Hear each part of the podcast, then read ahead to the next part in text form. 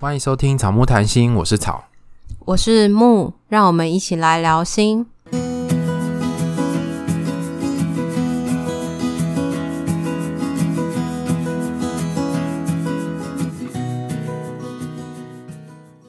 如果你喜欢我们的节目的话，拜托去 Apple Podcast 下面给我们留言五颗星，然后可以来追踪我们的 IGFB，也可以欢迎私讯给我们。如果你有想问的或想聊的。我们都会看到，我们都会给你回应。那我们要进入今天的主题了。对，今天的主题呢，我觉得很基础诶，就是大家可能在生活中都常常可以用得到的。不管是跟朋友互动、家人互动，还是说跟你的另外一半。嗯，那其实之前也有蛮多听众问说，那我们要怎么样可以陪伴，比如说忧郁的人，或者是心情不好的人？因为有时候好像很担心，说会不会我讲错话，反而会伤害到他，所以我们今天就要教大家怎么样倾听跟怎么样回应。我们有在 IG 的动态上面调查大家在倾听的时候觉得最困难的是什么，以及在跟别人讲话的时候最讨厌别人用什么样的方式回应你。我发现这个主题蛮多回响的诶。对啊，就是我们还统计了一下，大概有九十个人吧，就是几个人来回应我们的问题。一开始我们是用开放式的问题跟大家收集答案，对，然后大家可能就会打说他觉得最讨厌的是什么，对。后来我们就是摘要了大家的项目之后，用调查的方式，然后问大家最讨厌哪一个，从开放到封闭。我觉得好像在写论文哦，因为我们会先做直性研究，然后分析出几个题项之后，然后再做量化研究的感觉，真的是很认真呢，就是连动态调查都这么认真。对，而且我没想到会有这么多听众来回应，我真的是打到手软。在今天录音前吃饭的时候。在吃饭的地方开始统计，然后我就在那边念 A A B B C C，然后我这边画画画的说等一下 等一下，然后就是再重新这样统计。我们就是手工统计，因为 I G 上面没有办法直接帮我们跑出这个数据。嗯，好，所以我们大概知道了一下听众觉得不喜欢的部分。从倾听的时候，大家觉得最困难的是什么开始？总共有八个题项。对。其实大家觉得最困难的第一名呢，是不知道怎么回应。不知道怎么回应，很像是听完之后要做的事情。对，可是我觉得这个回应往往很困难，因为你可能会想说，我给了这个回应会不会伤害到对方，还是说我给这个回应能不能够帮助到他，或者是什么时间点要回应？嗯，那如果对方一直讲一直讲，然后打不断的时候，不知道怎么办？我们总共在这个题目里面有九十个人回应我们，然后觉得最困难的，我们有要求大家只能填一个。对，可是有一些人还是很给小，给我填两个。所以大家觉得最困难，这个其实不知道怎么回应，有大概四十个人，所以其实将近一半，所以大家觉得很困难，不知道该怎么办。嗯，第二个的话，其实那个票数有一些落差。第二名有十八票，是不知道要不要给建议，到底要。听就好，回应就好，还是说要跟他说该怎么办？嗯，因为好像另外一个呃，大家讨厌的回应是嗯嗯哦是哦这样子，大家很讨厌这个。可是有一些人又不喜欢给建议，所以有时候回给回应的时候，真的蛮为难的。那第三个呢，就是不知道怎么同理对方，有十一票。同理对方，我觉得的确是蛮难，需要练习的。没有受过相关的训练的话，也不知道要怎么同理对方，又或者这样有同理心吗？什么叫同理心？对，那要怎么样的同理才会比较真正的是对方的心情？但这个倾听也会跟下一个问题有关，就是我们下一个调查的是，在讲话的时候最讨厌对方怎么回应你。我们的第一名有两个，好，好像在那个哦，啊。就是什么颁奖典礼，我要猜信封了。下一个得奖的是，好，我们的第六号选手。没有认真听，别人在回应的时候就做一些别的事情啊，划手机、看电视、嗯，打电动。等等的。第二个是被否定。还好吧，你想太多了吧？有这样严重吗？对，是不是你太夸张了？等等的，就是这种，你你的感受被否定了。好，这两个分别得到了二十五票，比较多人回应，有九十四个人回应。嗯，第二名得奖的是 一号选手态度很差，就是如果你是敷衍啊，或是态度拽拽的这种，会让讲话的人觉得很不舒服。然后这个是十五票，所以其实最讨厌跟第二讨厌那个票数有些落差，差了十票。对，第三名是权力不对等，只能听权力高的人的话。例如，你可能跟爸爸妈妈。讲话的时候，他就说：“我经验比较多啦，我吃过的盐比你多，听我的就对了。” 不是吗？你爸妈有这样跟你讲吗？没有哎、欸，没有，是不是？好，对啊，或是有些人可能你在跟他互动上，他可能在这个方面经验比较多，嗯、他就觉得说：“哎、欸，其实你听我的不会错，我遇过一些事情，嗯、我经历过一些什么，可能年龄对，或学历，或是一些专长上面，嗯，或者是有一个听众，就是好像是在跟主管。”哦，然后他就跟主主管讲自己的想法，主管就有点生气，然后就说你这样子不尊重我，然后最后还是得听他的这样子。对啊，到底谁是主管？对，的这种感觉，就是权力压迫啊。听完我们这两个调查之后，不晓得有没有边听边点头呢？也跟你的经验很相似，或者、哦、真的我觉得很困难，真的很讨厌等等的。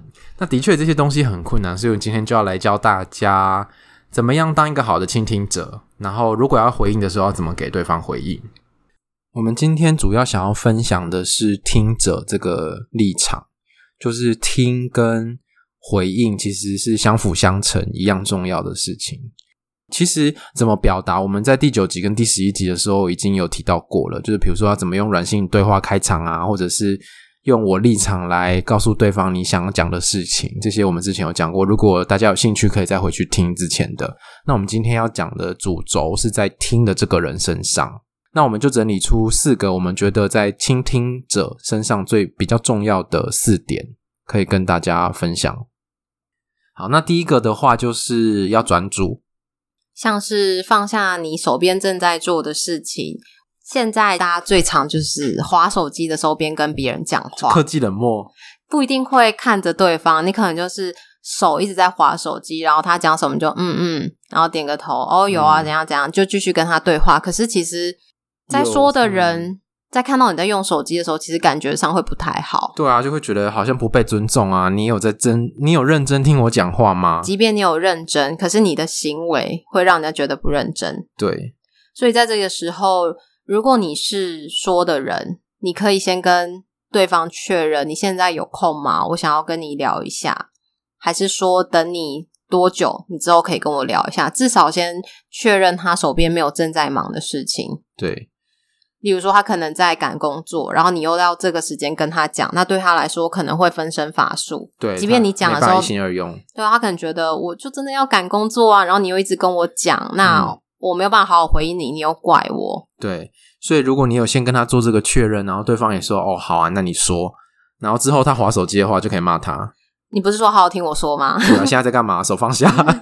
可以跟他说，你可以把手机放下吗？我现在。想要谈的事情，希望你好好的跟我聊。嗯，所以在说的人，如果你看到对方，你已经跟他说要放下手机，他还是一直拿着手机的时候，你就可以直接跟他表达你的感受，你希望他怎么做。嗯，我觉得除了专心在听，就是耳朵在听这件事情以外，我觉得比较核心的精神应该是，当你在听的时候，你是把焦点跟注意力放在对方在讲的事情上面。我觉得这最困难呢，因为在听的时候，我们脑袋也要运作，你会跑出很多自己的想法或自己的经验。然后像我的话，我就会很想赶快说，因为我怕会忘记。嗯，你就是脑袋不太好，很小，脑容量有点有限。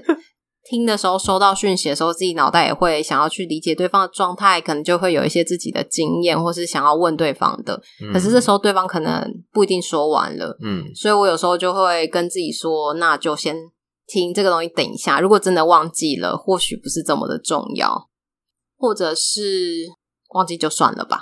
反正如果真的重要的话，你会再想起来。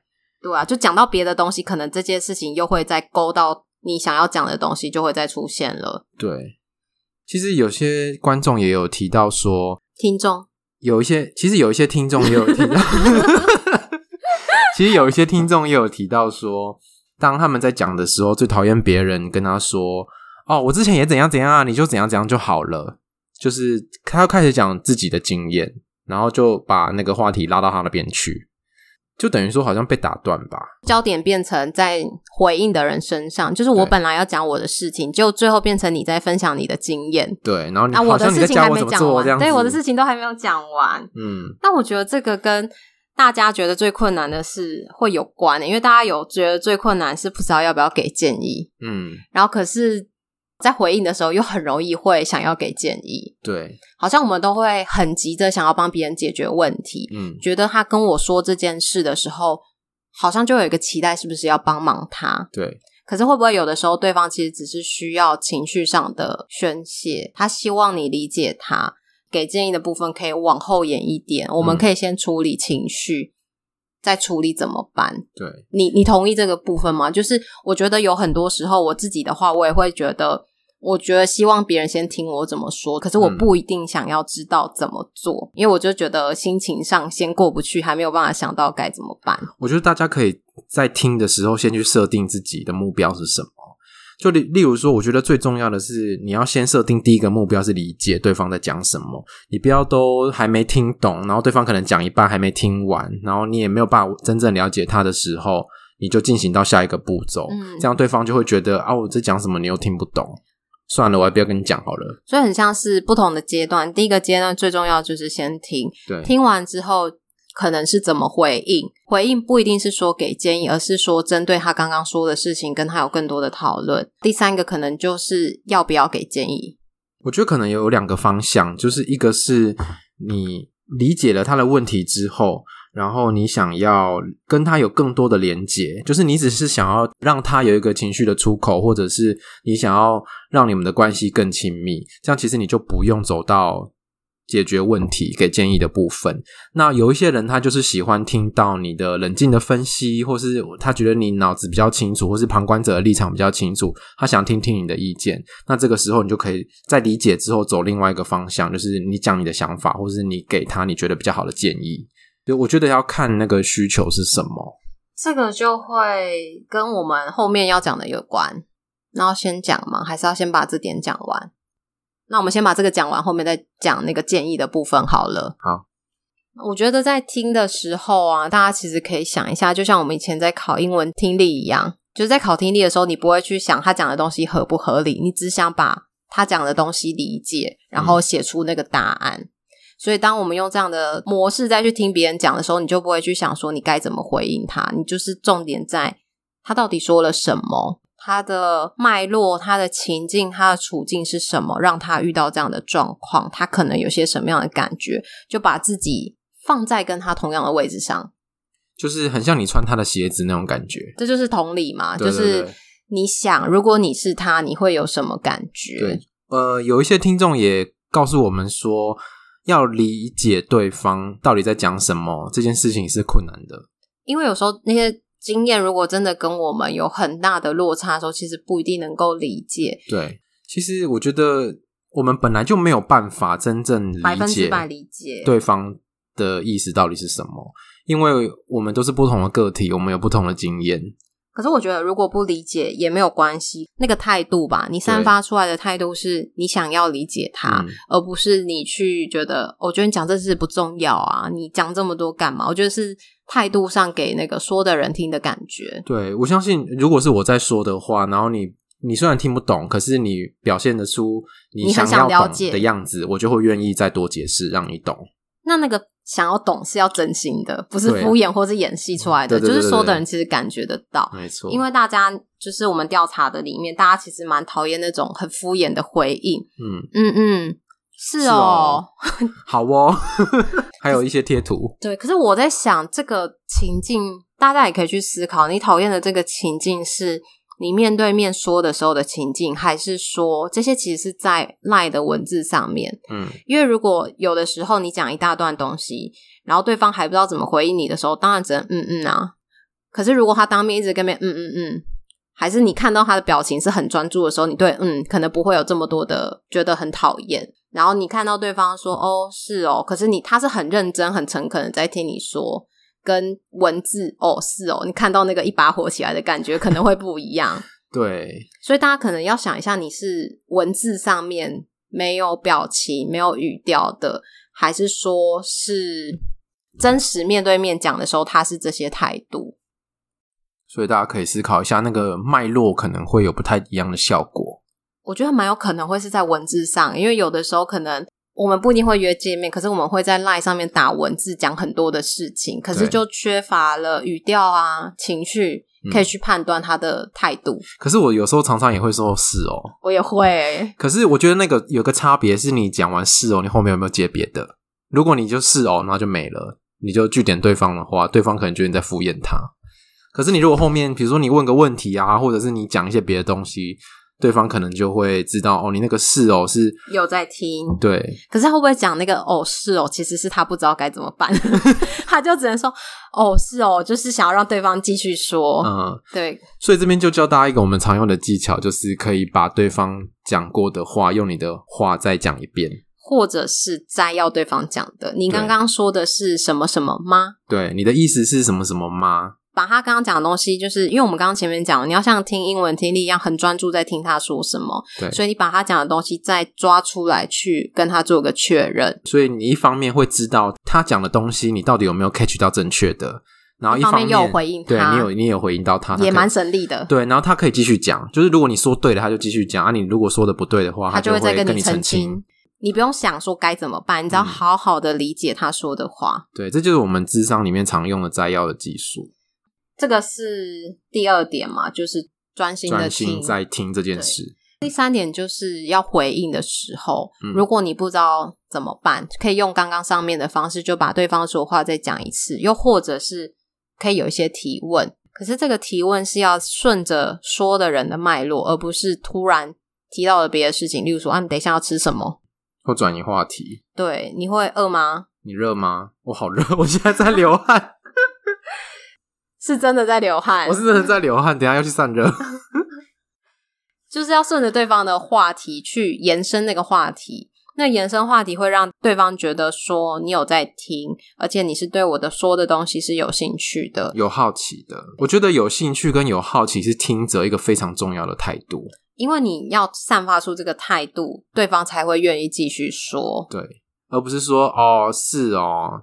那还好吧，这种就会让人家冷掉。对啊，人家就会觉得很不爽啊，会觉得你是不是不想听，或者是你好像不理解我的感受。在说的人身上，其实会很希望可以被理解。对，因为他决定要跟你说的时候，代表你跟他的关系其实是有一定的程度，不然他不会随便跟你说。他愿意信任你。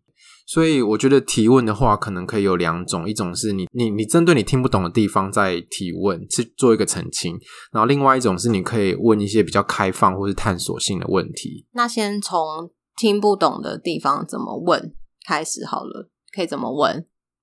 就是就是确认他的意思，就是你刚刚讲的是什么什么意思吗？或是你刚刚说的哪边我有点听不懂，你可以再说一遍吗？就是把你不懂的地方具体的指出来，然后请对方再说一遍，或者是告诉对方你不知道。对，另外一个探索性、开放性的问题就会，比如说是，那你发生这件事情的时候，你心情是什么？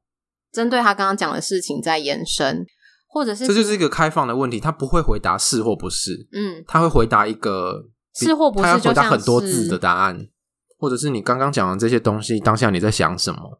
关于刚刚讲的那个东西，你可以再多说一点吗？嗯，叫对方再多说一点，嗯、或者是哎，后来呢？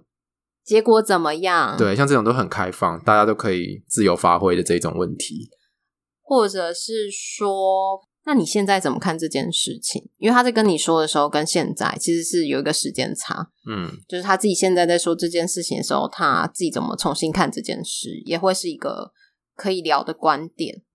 对，所以这些问题呢，都可以帮助他把他要讲的东西说得更清楚。你也可以表达你想要参与在这个对话里面，但是又不会脱离他在讲话的脉络。我觉得最重要的就是不要脱离说的人的状态跟脉络。所以，如果我们很急着想要给对方建议，或者是很急着想要告诉对方，这其实没有他想的那么严重，这其实已经脱离了他的状态。嗯，对，他就是觉得那么严重啊。对啊，每个人其实感觉上不一样。可能对你来说，在你的成长经验在你的状态里面，这不是一件很困难的事。可是，在他的经验上，这件事情的确对他来说有一个很大的影响。嗯，就是严不严重、困不困难这件事，其实是主观的。嗯，就是你不觉得不严重，并不代表别人都会觉得不严重。这就会带到最后一个，就是避免去批判啊，或者是很急着给对方建议，因为我们好像在很容易，就是别人告诉我他的困扰的时候，我们很容易会。掉在一个状态里面，就是那我该怎么帮忙他？对，我们会很想要帮助别人，但这个想要帮助别人不是件坏事。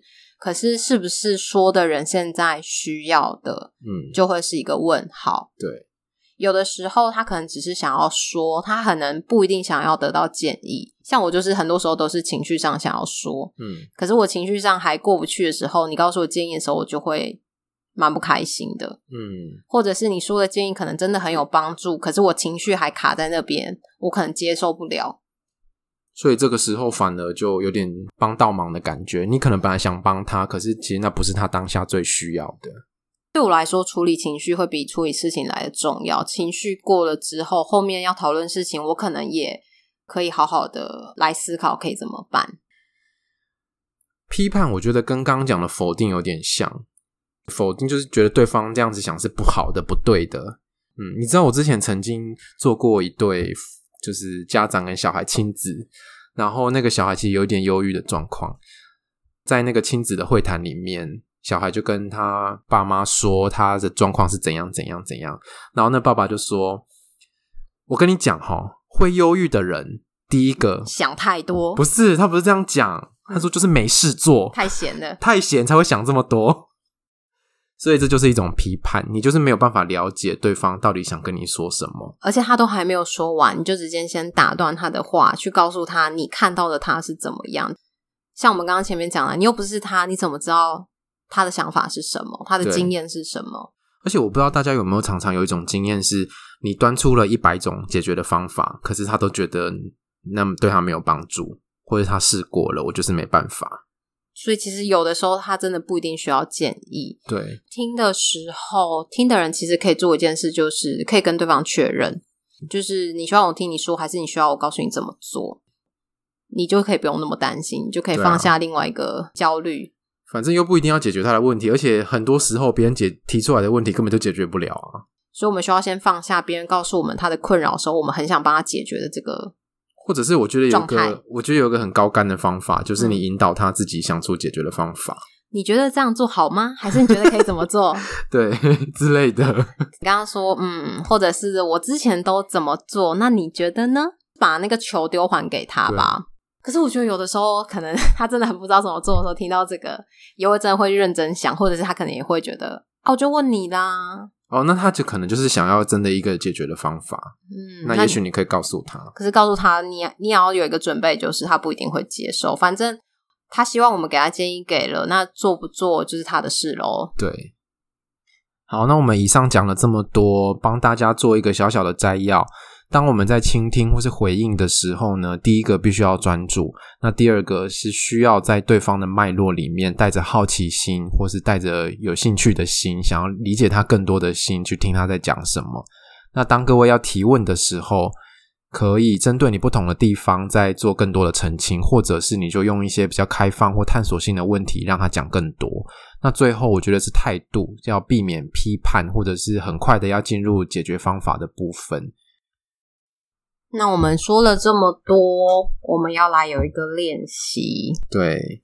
然后，因为其实我们有收到一个听众的来信，然后他跟我们陈述了一些他的状态。他的状态是我们比较没有接触过的，所以我们跟他讨论之后，我们想要用他的故事来当做一个例子。当我们遇到身边的人跟我们讲话的时候，我们都不知道他的状态是什么的时候，我们可以怎么办？可以怎么回应他？我们爬梯子，我输了，所以我要来当回应他的人。所以要当倾听跟回应的角色，对。然后草是说说话的那个人，我会进入这个听众的角色里面，然后用他的心境来讲话。然后他又很会演，我很怕他刁难我。不会，我人很好，好不好？好，所以大家等一下听到的时候，就会是草在扮演说的人，木在扮演听跟回应的人。对，开始喽。好。请不要演那么 逼真。你不要那么紧张，你放轻松一点。好好好，我跟你讲，听的人就是要放轻松。好，我怕你就给我出个什么难题。不会啦。哎、欸，木，我跟你说，我最近啊，我觉得我自己的状态蛮奇怪的。我有时候会不太确定我是谁，我觉得好像会不太认识自己，跟自己好像断了连接那种感觉，甚至说我可能不知道自己喜欢什么或讨厌什么。就连说出自己名字的那个瞬间，我想说我在到底在讲的这个人是谁啊？我觉得我这个状态真的跟我过去认识的我好像不太一样，可是我不知道跟谁讲。你说的这些东西，我其实没有经验过，不太理解。那你可以再多说一点吗？嗯，例如说，我觉得好像我跟我自己有一种断掉的感觉，就是我。觉得好像原本是连在一起的。我现在说我的时候，我都会觉得那是真的是我吗？那种感觉很像灵魂出窍吗？